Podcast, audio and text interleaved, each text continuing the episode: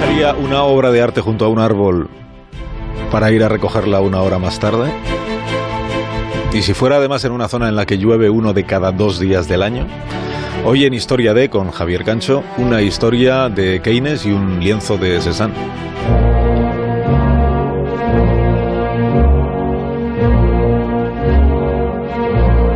Fue una mañana de abril de 1946 cuando se publicó el obituario que el austríaco Sam Peta había escrito por la muerte de Keynes. Sam Peta escribía sobre el famoso economista lo que a continuación les voy a leer.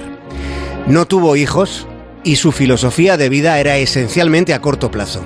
Hasta en la reseña por la muerte de Keynes latía el pulso que existió y que todavía existe por la manera con la que tratar de entender algo tan complejo y tan político como la economía. 16 años antes de su muerte, en 1930, Keynes y su esposa, la bailarina Lopokova, visitaban la ciudad de Madrid. Vinieron a España porque Keynes fue invitado a la residencia de estudiantes, a la colina de los Chopos, para que diera allí una conferencia. Watches. Two months ago, we were in an impossible position. Estamos escuchando un documento histórico. Esta es la propia voz de Keynes hablando de economía. En aquella conferencia a la que me he referido en la residencia de estudiantes, Keynes habló de, de usted, señora, como dice el profesor Rodríguez Brown. El título de la conferencia fue Las posibilidades económicas de nuestros nietos. Aquellos nietos de los que Keynes habló somos nosotros.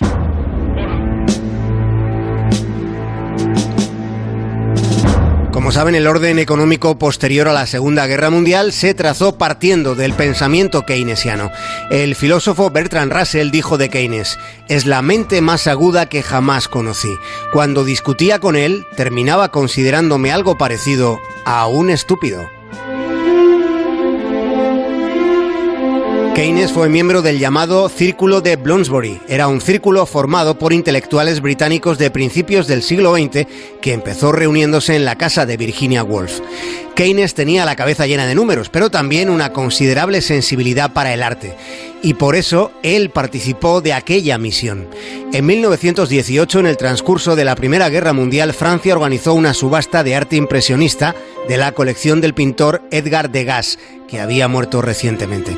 Había cuadros de Cézanne, Manet o Gauguin que eran genios todavía no tan reconocidos como ahora. En el círculo de Bloomsbury se pensó que algunas de aquellas obras podían quedar colgadas de la National Gallery a muy bajo precio en una subasta en tiempos de guerra.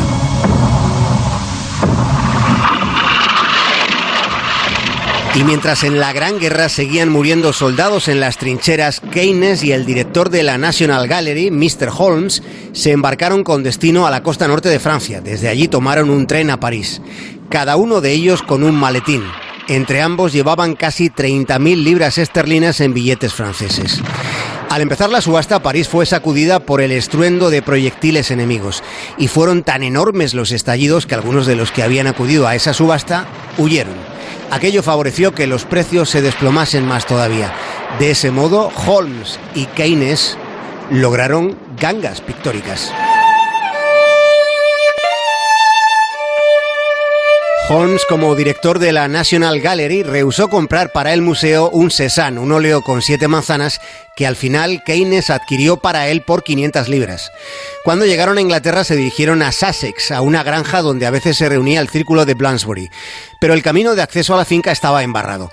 Por entonces solo había asfalto en las carreteras principales, de modo que como llevaban mucho equipaje, Keynes dejó el Cézanne oculto tras un árbol, confiando en que no lloviera. Cuando llegó a la granja, Keynes le dijo a sus amigos, si, bajáis por el camino de la entrada principal a unos 100 metros donde comienza el bosque, allí hay un Cézanne junto a un árbol.